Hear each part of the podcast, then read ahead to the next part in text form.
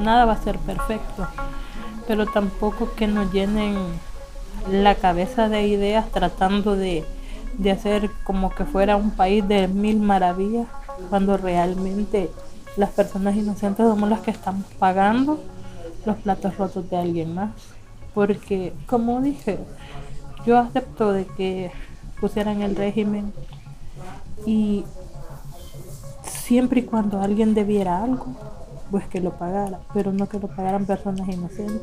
Y más aún haciéndole daño a personas más inocentes, porque para mí mi hijo era el que menos tal vez podía llevar un, una secuela de toda la situación. Ajá, y hoy está creciendo sin su papá. Entonces... Ella es Teresa, una de las decenas de mujeres salvadoreñas que han resultado afectadas por el régimen de excepción, implementado por el gobierno del presidente Nayib Bukele en El Salvador desde el 27 de marzo de 2022. Una decisión que el presidente tomó luego del fin de semana más sangriento del siglo en El Salvador. En tres días, 87 personas fueron asesinadas, la mayoría sin ningún tipo de vínculos con las pandillas. La Nacional Civil contabilizó 87 muertes en tres días. La jornada más sangrienta en el país en su historia reciente. En todo el territorio nacional régimen de excepción derivado de las graves perturbaciones al orden público por grupos delincuenciales que atentan contra la vida, la paz y la seguridad de la población salvadoreña. Bienvenidas y bienvenidos al podcast de Desautorizadas, un especial de periodismo multimedia que cuenta los retrocesos democráticos en Centroamérica y su impacto en las mujeres, con el apoyo de Free Press Unlimited. Mi nombre es Fátima Escobar y soy periodista de la revista Factum. Esta es la historia de El Salvador. Por medio del régimen de excepción, se han limitado cuatro derechos ciudadanos fundamentales para la vida cotidiana. Defensa, reunión, la inviolabilidad de las telecomunicaciones, es decir, que pueden ser intervenidas sus llamadas y mensajes, y además han extendido el plazo de la detención administrativa, lo que significa que se han prolongado los tiempos para que las personas detenidas sean acusadas formalmente y para que inicien sus juicios y en un año, esta medida ha dejado casi 65 mil personas arrestadas, llevando a El Salvador a ser el país con la mayor tasa de encarcelamiento en el mundo, según la Oficina de Washington para Asuntos Latinoamericanos. El presidente Bukele defiende esta estrategia extrema, alegando que ha sido exitosa para reducir las tasas de homicidio y controlar a las pandillas que aterrorizaban a la población salvadoreña la Barrio 18 y la Mana Salvatrucha. Pero en medio de la aparente mejora de seguridad, existen denuncias de manipulación de cifras y de un subregistro elevado de las muertes violentas. No hay duda del éxito del Plan Control Territorial y del éxito de la guerra contra las pandillas y de las medidas que hemos tomado, incluyendo el régimen de excepción. El proyecto gubernamental más aprobado en el mundo, 31 años después de los falsos acuerdos de paz al fin, nuestro pueblo vive una verdadera paz. Pero, ¿a qué costo? Las denuncias en los medios de comunicación hablan de capturas arbitrarias a personas inocentes y torturas en cárceles. Esta situación ha dejado una estela de dolor en las familias de los privados de libertad, pero también una sensación de incertidumbre, porque además se están muriendo ahí adentro, en prisión. En marzo de 2023, a un año de la implementación del régimen de excepción, se reportaban 102 muertes de reos. Durante una conferencia de prensa, varias organizaciones enfocadas en la defensa de los derechos humanos hablaron acerca de estas muertes. La mayoría de estas presentan eh, eh, signos de muertes violentas, es decir, aunque la mayoría de, las causas no está determinada en, los medios en el registro que se ha tenido de medios de comunicación, esas muertes no necesariamente están investigadas, muchas veces vienen con otros signos de, violencia que parece haber sido generado dentro de la detención. Entre ellos, por ejemplo, estrangulamiento, eh, quebraduras de costillas, heridas de abdomen y cabeza. Unos meses después, el 29 de mayo de 2023, una investigación de campo de la Organización de Derechos Humanos Cristosal reveló que la cifra de muertes de personas detenidas durante el régimen de excepción ya va por 153 y que éstas fueron torturadas, estranguladas, fracturadas o vapuleadas en las cárceles salvadoreñas, estando bajo custodia del Estado, el mismo que tiene como mandato constitucional proteger a la población. Uno de ellos fue Adrián Solórzano, el esposo de Teresa, la mujer que escuchamos al inicio de este episodio, y el padre de su hijo de cuatro años. Se enteraron de su muerte cuando una funeraria tocó la puerta para avisarles que Adrián, que no tenía ningún problema de salud cuando lo encarcelaron, había muerto. El caso fue documentado por Cristosal y las evidencias comprueban que fue torturado. Dios siempre bendice. Pero, o sea, no ha sido fácil la vida para nosotros desde, desde que lo detuvieron. Y aún más difícil cuando ya lo entregan muerto, ¿verdad? Porque no fue nada fácil decirle a mi hijo que su papá ya no iba a volver. Y más desgarrador cuando lo vio en el ataúd. A Adrián lo detuvieron la noche del 18 de abril del 2022, acusado de asociaciones ilícitas. Dos policías llegaron a la vivienda y preguntaron por él con su nombre y apellido. Se lo llevaron con engaños. Le dijeron que únicamente le harían unas preguntas. Las averiguaciones de su familia apuntan a que Adrián lo afectó una denuncia anónima, sin pruebas. Tres meses después, el 4 de julio de 2022, murió en el Hospital Sacamil después de haber sido trasladado desde el penal de Mariona, en San Salvador. La esquela forense dice que falleció por asfixia mecánica por estrangulación un médico le dijo a los familiares que tenía moretones en el cuello, lo que indicaba que lo habían sometido con un palo.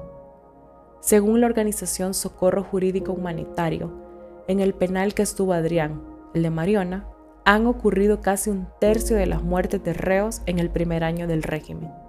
Adrián tenía 30 años cuando murió. Además de su esposa e hijo, lo sobreviven su madre y su hermana, Hilda Solórzano. Esta es ella con mi mamá, él fue un gran pilar que ella tuvo, porque como ella era es este persona pues sobreviviente de cáncer, entonces él fue un pilar muy fundamental para ella, para su recuperación, para su salud. Desde que estaban pequeños, Hilda recuerda cómo Adrián, ella y su madre siempre andaban juntos para todos lados. Nosotros siempre andábamos juntos, porque mi mamá siempre desde pequeño, no es como al yo, o sea, hay madres que si hay dos hijos, no, hoy llevo a este y mañana llevo al otro. Mi mamá siempre, con las carencias, con todo, porque como ella, en parte, o sea, ella fue padre y madre para nosotros. Entonces, ella siempre, donde ella iba, ahí andábamos nosotros dos. Ahí andábamos. Según su hermana, por su personalidad, Adrián era muy querido en Jucuapa, Usulután, en el sureste del Salvador, de donde son originarios. Y él, pues donde iba también, o sea, era una persona carismática.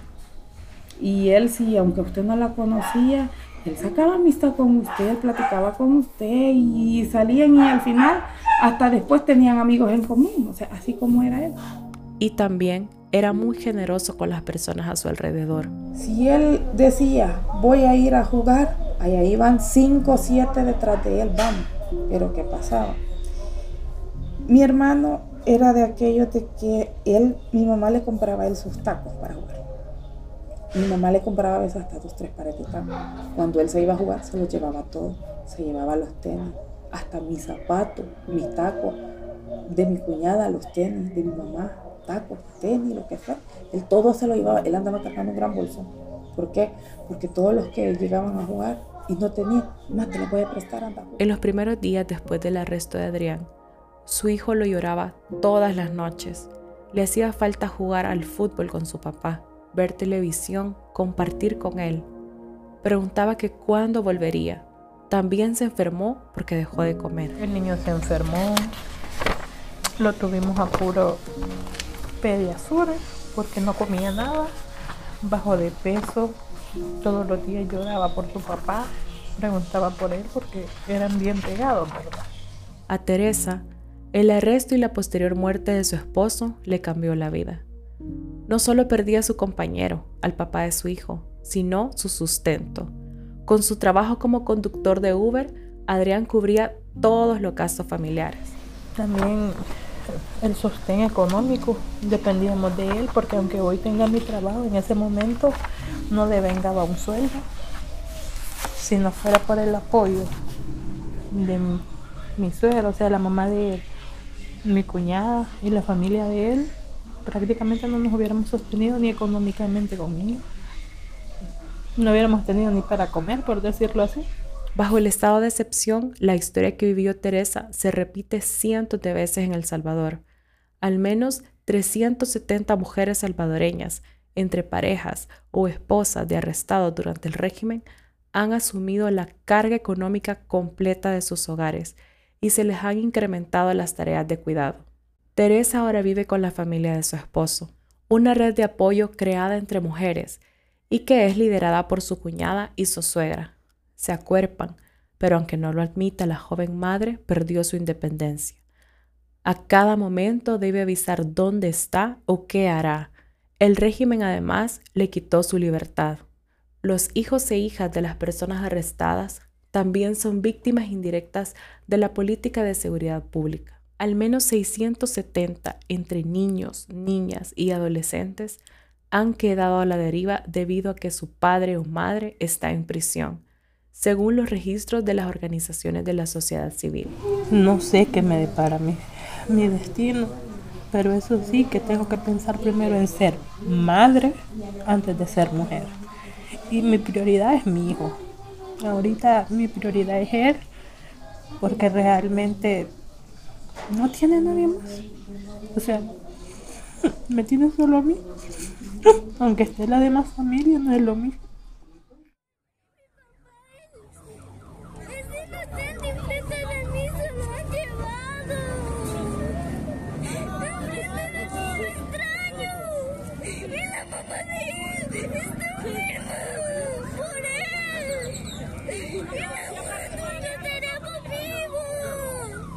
La que llora y suplica es una niña de 8 años, hija de un arrestado durante el régimen.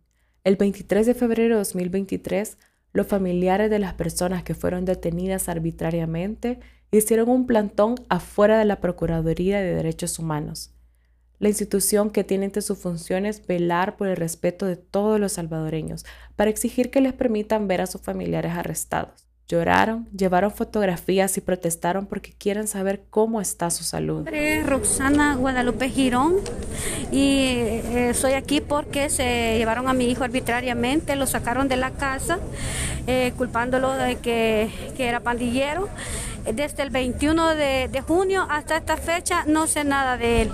No sé si él está bien, si él vive, no sé si le dan los paquetes. El paquete se refiere a los artículos de limpieza personal y alimentos que debe llevar cada mes al penal. Arroz, azúcar, avena, papel higiénico, pasta de dientes, desodorante, entre otros productos.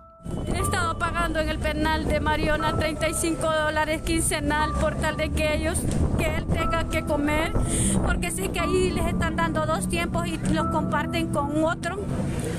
Él tiene 24 años, cumplió el 23 de diciembre ahí, en ese lugar tan horrible. Pues una persona lo vio, pero dice de que está demasiado delgado porque no les están dando de comer. Madres, esposas, compañeras de vida, hermanas y abuelas son las que buscan constantemente información y esperan durante horas afuera de los penales con la esperanza de tener noticias o que sus seres queridos sean liberados, ya que las visitas no han sido permitidas. Están muriendo y no sabe nada. Uno quisiera saber de ellos, al menos le deberían de dejar a la madre, a las esposas, ¿verdad? Ver a su familiar y saber en qué condiciones están y cómo uno les puede ayudar. No es que uno tenga el, el dinero, ¿verdad? Pero uno con esfuerzo puede eh, aguantar un poquito en su casa para que ellos estén bien porque sabe de que son inocentes. Por medio de una filtración, Human Rights Watch tuvo acceso a base de datos que confirma las violaciones a derechos humanos que están ocurriendo en las prisiones salvadoreñas. Y respecto al debido proceso, hacinamiento extremo y muertes bajo custodia estatal son las violaciones que más se repiten. Según esta base de datos, más de 39.000 personas habían sido acusadas del delito de agrupaciones ilícitas. ¿Cómo fue el presunto delito que le atribuyeron a Adrián? Durante el reporteo para esta historia, en revista Factum leímos 100 expedientes de privados de libertad y de esos, solo un detenido tenía antecedentes penales por un caso de extorsión del que fue absuelto en 2016. Mientras los familiares de estos miles de salvadoreños presos protestan y claman por noticias de sus seres queridos, a la familia de los 153 fallecidos durante el primer año del régimen de excepción, lo único que les queda es ir al cementerio. La familia de Adrián, por ejemplo, le lleva flores todos los domingos. Ella todos los domingos, ella va a dejarle flores a mi hermano. Y todos los domingos es de ir al cementerio, se lleva siempre un ramo de, rosas, porque ella siempre le lleva rosas. Eh, limpiamos la tumba, el, el alrededor. El niño, siempre que nosotros llegamos, le dice, hola papito, ya te vine a ver. Este, cuando ya nos venimos, papito, ya nos vamos.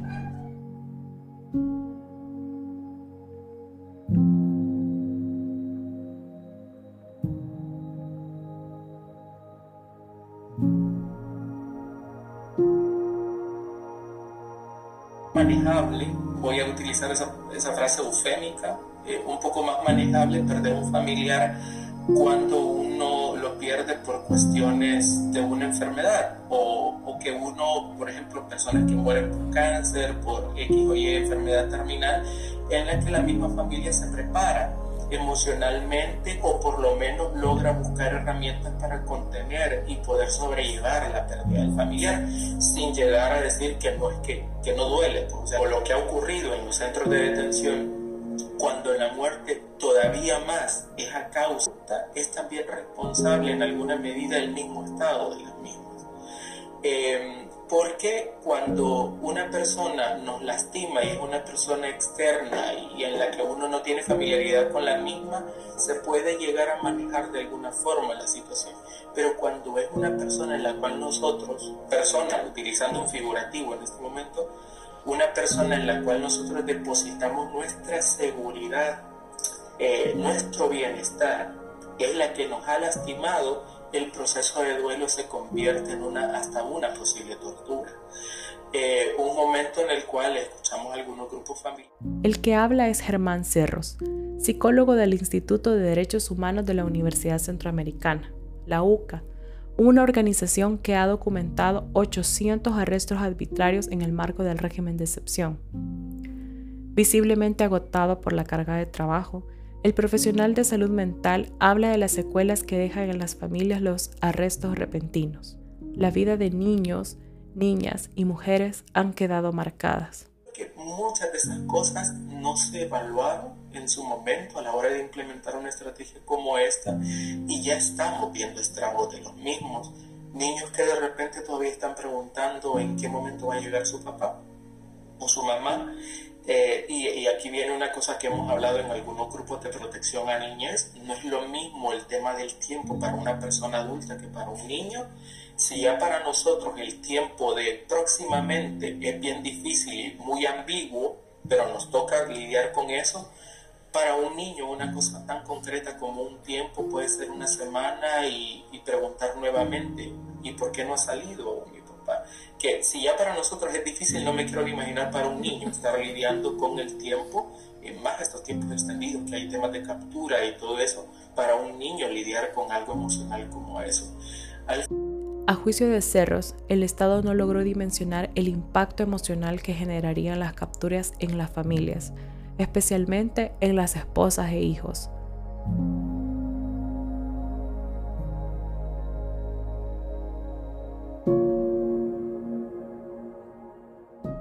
Al cierre de este podcast, el ministro de Seguridad Gustavo Villatoro anunció que solicitará a la Asamblea Legislativa una prórroga al régimen de excepción, la prórroga 14. El funcionario dijo que la política represiva les ha permitido recuperar el 100% del territorio que antes era gobernado por las pandillas. A punto de cumplir un año de vigencia, el Congreso salvadoreño aprobó el miércoles una nueva prórroga del régimen de excepción, mientras el presidente Nayib Bukele anunció el traslado de otros 2.000 pandilleros a lo que describió como la cárcel más criticada del mundo. En los últimos 354 días, unas 65 mil personas han sido detenidas en la campaña antipandilla. Todos estos pandilleros terroristas que están siendo trasladados al SECOT, que actualmente ya son 4 mil, no van a regresar nunca a las comunidades, a las colonias, a los barrios y a nuestras ciudades de nuestro querido El Salvador. Así, la pesadilla continuará para los hombres jóvenes y pobres del Salvador que han sido o seguirán siendo detenidos arbitrariamente sin posibilidad de defenderse, sin saber si saldrán con vida aunque sean inocentes. Y para los cientos de mujeres, niños y niñas afectadas, viviendo en la incertidumbre de si volverán a ver a su hijo, a su pareja o a su papá.